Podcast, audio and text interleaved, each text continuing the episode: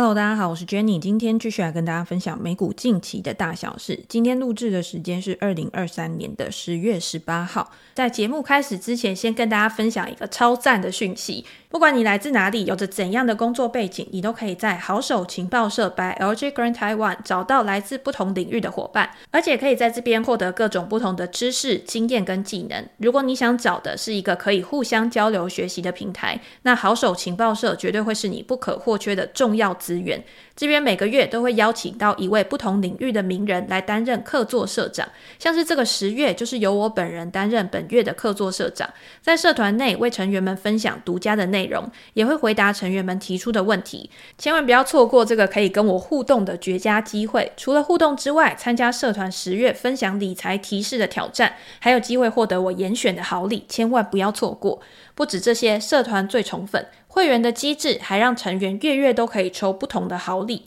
完成升级的条件就送星巴克咖啡券，还能用点数换 Live Points。别再犹豫了，加入好手情报社 by LJ Grant Taiwan，一同成为更好的自己。详细的资讯和连结可以在说明栏里面找到。让我们一起探索生活中的无限可能。好，我们现在回到美股市场，大家可以看到昨天晚上美股的收盘，我觉得算是。没有到非常的严峻，或者是没有到非常的悲观，但是也是有大幅度的震荡。那第一个原因，我觉得当然是地缘政治的风险，感觉又在升温了。这两天拜登他因为要到以色列去出访嘛，但是在他出访之前呢，你又可以看到那边的情况是非常的混乱的。加萨走廊就遭到炮弹的空袭，至少五百人都死于这一次的爆炸。也是因为这样，所以拜登他在礼拜三要跟埃及、约旦、巴勒斯坦这些领导人去举行的会议已经被取消了。就像我们这两天的影片里面有所提到的，各国的领导人其实都很希望这一次的战事不要再像之前俄乌战争一样，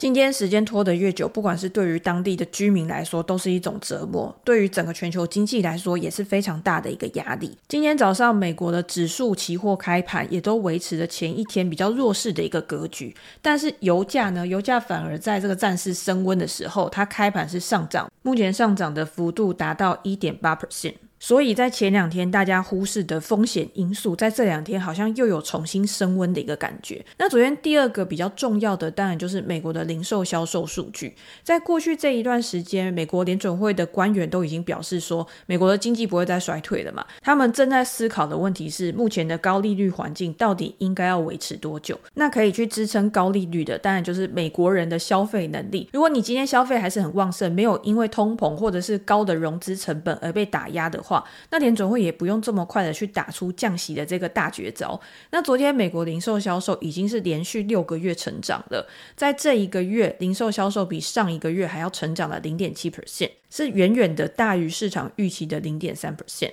这就表示说，目前美国的家庭还是有非常足够的购买力来保持经济的成长。那在细项里面是哪一些动能去推升的零售销售的增加呢？第一个是汽车经销商，汽车经销商在这一个月的零售销售额成长了一个 percent，加油站也因为油价的上升，所以它也成长了一个 percent。可是如果你今天去排除了这两项，零售销售还是成长了零点六 percent，这就表示说还是有其他地方它因为物价或者是因为购买量的增加而去推升的零售销售。我们之前有跟大家分享过，零售销售这个数字它是不会因为通膨而去做调整的。今天零售销售额它是价跟量它之间的相乘嘛，今天它的成长不外乎就是价格的增加。你今天就算购买量没有成长的话，你一样会有绝对值的一个上升。但是如果今天通膨下来了，也就是价格下来了，那就要看你的量有没有持续提升。因为通膨有的时候是伴随着经济的降温或者是衰退而来的。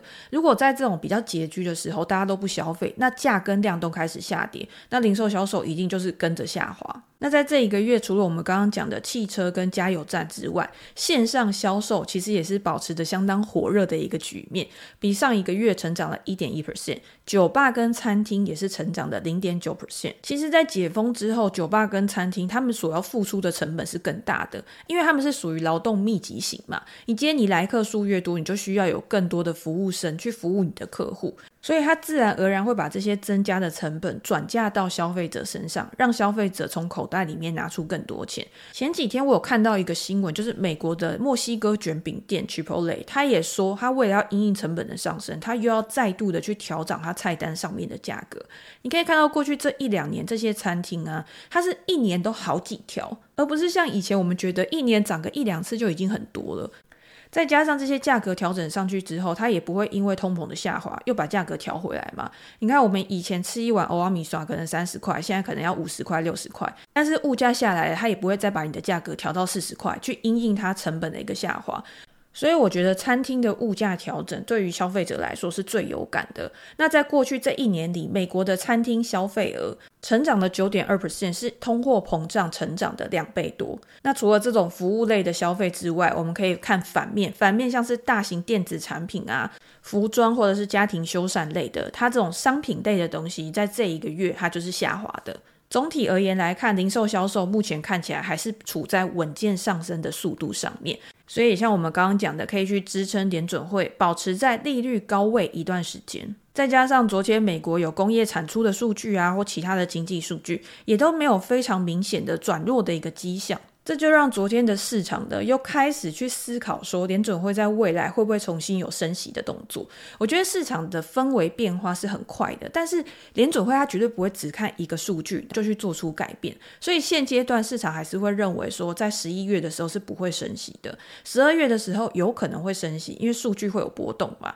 但是到了明年的时候，还是会维持长期高利率的一个水准。短线大家可以看到，美债的殖利率它反应是最直接的。昨天两年期公债的殖利率呢，再度创下了十七年以来的最高点。二零零六年以来，已经看不到这么高的一个利率水准。两年期的公债殖利率一度冲到五点二三九 percent 的水准，最后收盘的时候是收在五点二一，跟前几天大家还看到是收在四字头，已经有蛮大的一个差异。十年期的公债殖率也收在四点八四五 percent 的水准。那美元指数没有什么太大的一个波动，最后收盘的时候是收在一百零六点二。那油价就是上涨一个 percent，收在八十六点四一美元一桶。那殖利率的上升，当然大家也会去延伸嘛。你今天殖利率的上升，对于成长股的估值就会变成一种压力的作用，这个是市场上面的一个共识。所以昨天可以看到美股在数据公布之后就已经快速的下冲了。不过我刚刚是不是忘记讲说昨天美股三大指数的收盘状况？我们现在来补充一下，昨天道琼工业指数是收涨零点零四 percent，是三大指数里面表现最强势的一个类股。那为什么会有这样的状况？就是因为它里面比较多价值股、防御类股，在这种不确定性又升温的时候，它表现的就会比较稳健。S M P 五百指数是收在平盘附近，纳斯达克指数收跌零点二 percent，表现。现最差的就是费城半导体指数下跌零点八 percent，这跟我们昨天在讲的，大家好像忽略了这个中美禁令的风险有关系。昨天又有更进一步具体的措施出来，所以就把前一天没有跌的，在昨天全部都在还给你。那我们等下可以再来讲一下这进一步的消息。不过比较有趣的是，如果去观察 S M P 五百指数里面的十一大类股，有七个类股都是收涨的，只有四个类股是收跌的。涨幅第一的是能源股，第二就是基础材料，第三就是近期持续公布财报的金融类股跟必需消费类股。那跌幅第一的是房地产，第二就是科技跟公用事业，还有健康照护。那科技类股的表现其实也是比较涨跌不一的，比如说在几大科技全值里面，微软、苹果或者是 Amazon 它都是下跌的，但是特斯拉、Google 跟 Meta 它就是上涨的。最大的重灾区其实是在半导体，像 Nvidia 昨天一度跌到七个 percent 多，快要八个 percent，创下二零二二年十二月以来盘中的最大跌幅。虽然最后到尾盘的时候有收起来，大概跌不到五个 percent，但是你加上 Intel、AMD、博通这些公司的股价也都因为中国禁令限定的一个扩大而导致股价下跌，那整个就拉低了半导体指数的发展。今天不管是哪一家公司，其实现在在这种互联互通的时代啊，半导体公司跟中国之间的关系本来就是很紧密的。因为以前中国它就是一个非常大的制造出口嘛，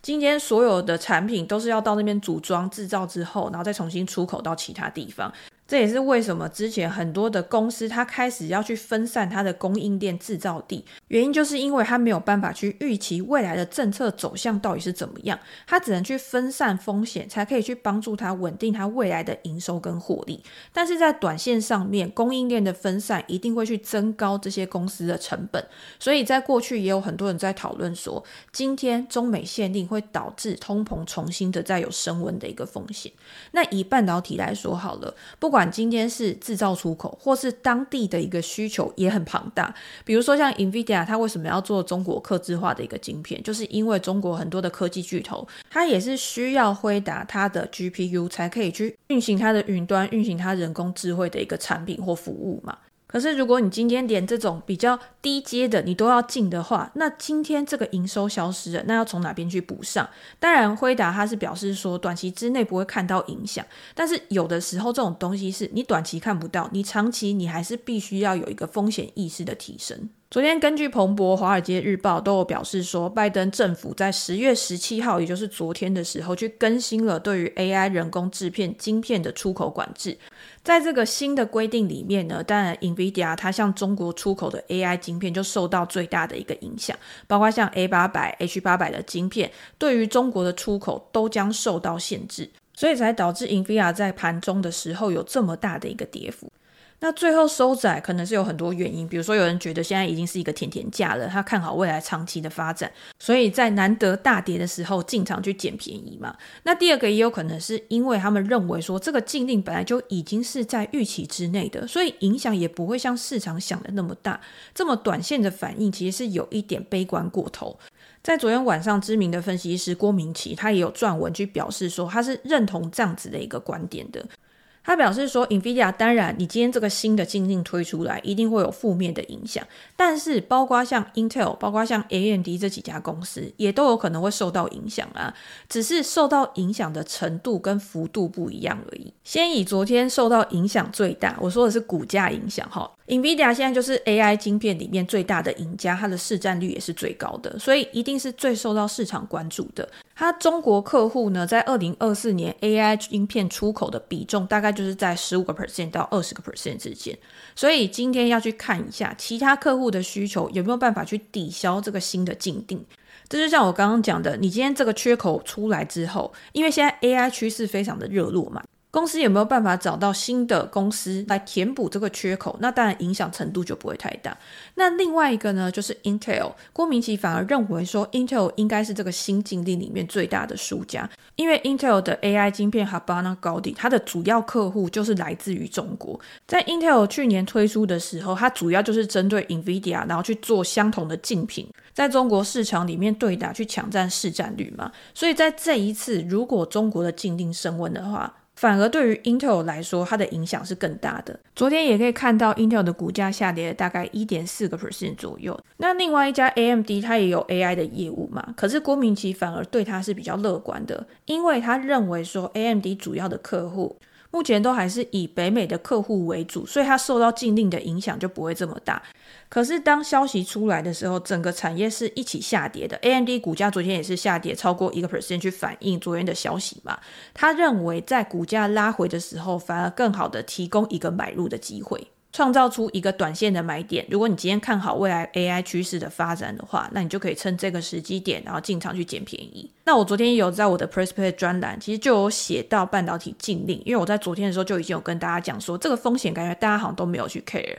那当然不在意外部的风险的时候，那内部的风险是什么？就是估值的问题嘛。你今天在半导体产业里面，虽然大家都是息息相关的，你上下游不可能只有上游好，下游不好，下游好，上游不好。那今天估值为什么有一些特别高，有一些特别低？那如果产业前景都是好的，那我觉得后面的也会有慢慢跟上的一个效果。当然，我觉得假设 IC 设计，然后跟设备股或者是跟其他的一些公司相比之下。IC 设计它的估值一定是比较高，但是有的时候太高或太低，其实它都会有一个均值回归的效果。大家如果有兴趣的话，我会把链接放在资讯栏，大家可以点过去做一个参考。好，我最后想跟大家讲一个主题，就是我们现在会看到很多的不确定性嘛，所以今天在殖利率仍处高档的情况之下，有一些人他对于这些科技巨头，他可能也会有一点保守观望的态度。觉得不知道是要现在进场去买进呢，还是再等一段时间，或者是有其他资产配置的方式。那我刚好看到一篇文章，我觉得非常有趣，他就把这个七大科技巨头的股票跟他的债券拿出来相比。有一些人在这一段期间，他仍然想要去持有这些公司的标的，他反而是更想要去持有这些公司的债券，因为这些债券目前都可以提供五个 percent 以上的利率。那为什么会有这样的情况呢？我们延续我们前几天，或者是我在上个礼拜的时候，都有讲到债券的主题嘛。债券的重点就是在你买的时候，你就已经可以知道你未来可以获得多少的收益率了。那过去这一段时间，其实很多的公司它都会透过发债来筹资，像是苹果公司，它从很久以前，它就是很会动用这种财务啊融资的方式，去让它自己的成本效率提高，也可以让它不用把海外的获利去汇回来美国。因为你今天从海外汇回的现金，你还必须要去支付税务的一个成本。像 Apple 这种在全球各地都有业务的公司啊，它本来就不急着把资金全部都汇到同一个地方去做一个配置，所以它在前几年利率非常低的时候，它就不断的去做融资。而且像 Apple 这样的公司，你会预期说它过几年就会倒吗？不会，它是投资等级就是非常优质的公司，所以它用非常非常低的加码利率去加到公债殖利率上面，它就可以获得投资人的青睐。很多人就是迫不及待的想要把钱给他。这就像我们如果条件很好去做房贷的话，我们可以拿到最低的利率。但是如果你有违约的记录，你条件不好的话，你拿到的利率就会比人家高。所以 Apple 在前几年低利率的时候，它只需要我们举例来说好了，三年期的利率，三年期的公债殖利率可能是呃零点三个 percent，它只要高出零点二个 percent 去发债，就一堆人抢着要买了。那现在大家也知道啊，现在是一个高利率的时代嘛。可是你这种加码上去的利率，其实它不会因为这个利率上上升有什么改变，它只会因为发行人的信用条件变化而有改变。你今天如果你的财务情况恶化的话，你可能就需要更多的加码利率上去。好，那反过来对于投资人来说，我以前买这么好公司的债券，我可能只能获得很低的利息，但是现在不一样了哦。现在，如果你去买这些很好的公司、科技巨头的债券的话，你可以拿到五个 percent 以上的利率。以 Apple 来说，你目前十年期债券的收益率可以达到五点二个 percent，Meta 的十年期债券可以达到五点七五个 percent，最高啦，最高的情况哈。那另外像 Amazon、Alphabet、Nvidia、Microsoft 这些公司，大家如果有券商的话，你可以去拉它那个债券出来看，它目前的殖利率也都处在蛮不错的一个水准。所以就会看到很多的投资人，他想说，啊，我如果我现在把这些钱放在公司的股票上面的话，那短期可能会有资本利得的损失啊。那如果我今天放在债券，它又不会倒的话，我到期拿回本金，我中间还有固定的现金流可以稳稳赚。而且台湾的投资人，如果你去买美国的债券，它是免税的嘛，你不用像买股票一样，你支付股息还要多付三十 percent 的税，所以这个也是蛮大的一个诱因。我说对于台湾人来说，那美国当然它的资金也是不断的去涌入到这些投资等级的债券。根据研究机构的统计啊，这些债券在过去这一段时间一直都有不断持续稳定的资金流入，或者是在这些公司它可能因为值域的上升，导致它的债券价格有下跌拉回的时候，那会吸引更多的资金进场去布局。因为这个值利率呢，它不是只是它的一个宣告利率而已，它其实还加上它折价，因为。通常都是一百的面额嘛，你今天折价去买的话，那额外的就是你价格之间差异上面的收益，所以这个是大家要注意的。我们今天就不会去细讲这个部分。总之，这个也是投资人他另外的一个选择之一啦。好，那我讲到现在，前面讲了那么多这种好的公司发债，大家应该去买的这种言论。很多人应该就会质疑我说：“诶，我为什么会想要推荐大家去买这个债券？其实不是，我只是告诉大家有这样子的一个情况而已。但是我现在就是要告诉大家，那你的上档风险在哪边？不是下档风险哦，是上档风险。原因就是因为你今天去买这些债券之后，你其实就是已经是锁利了。锁利就是你已经知道你会赚多少钱了。但是你买这些股票，我们前两天有讲过，买股票就是因为你看准了这家公司它未来是有长期的发展愿景的，你可以跟着。公司获利成长，一起来获利。当它的每股盈余每年持续的增加的时候，那它的股价，即便你的 PE 不变，它的股价也会有所增长，也会为你带来实质的资本利得嘛。所以，如果今天你是买这些成长股的话，那今天你就是丧失了它的上档获利潜能。那你的资金如果就是只有一套，那你放在债券之后，你就没有办法放在股票。那你放在股票，你就没有办法放在债券。所以你要先了解你自己的目标是什么。在十月初的时候，高盛那个时候不是有宣布说，诶，他的一个呃。最看好的七档股票或什么之类的一个报告嘛，他那个时候就讲到，他说七大科技巨头啊，已经很久没有这么甜的一个价格了。它的甜的价格虽然不是说哦，真的超低估、超便宜，只是相对于过去五年，他们的 forward PE 在那个时间点就是来到了一个波段的低点。如果你今天是用本益成长比去算，因为本益成长比就是专门去评估成长股的嘛，它的 PE 在除以它的成长率之后。这些公司的平均水准大概就是在一点三倍左右，可是 S M P 五百指数的中位数大概是一点九倍，等于是你买这些大型公司看起来好像真的是比较便宜、比较划算的一个交易。那如果大家有兴趣的话，你也可以去呃各大的那种免费网站啊去搜寻说，那现在这些 G7 它的一个 Forward PE 是多少，或者是相对于它过去的水准，相对于它同产业的水准，它现在可能它拉回真的又回到了那个时间点的一个估值。那这个时候你就要去思考啦，你现在这一套资金到底是摆在好的公司的股票比较好呢，还是真的去买债券比较好？我觉得这个真的是因人而异，因为它会根据你自己的目标，你想要做的投资组合，你的破险程度是多少，反正有各式各样的原因会去影响你的选择。但是我也很希望知道大家的答案，所以如果你今天你比较偏好的是这些公司的债券还是股票，欢迎在留言的地方告诉我。我们到最后呢，可以再来统计一下大家的风险偏好程度是怎么样。好，那今天呢，跟大家讲了这个比较特别的主题，也是希望可以给大家更多不一样的思考面向。如果大大家想要追踪美股的重要新闻的话，也欢迎订阅我的频道。那如果有任何的问题，也欢迎留言给我，我们在之后可以再拿出来做一个分享。那今天就先这样喽，拜拜。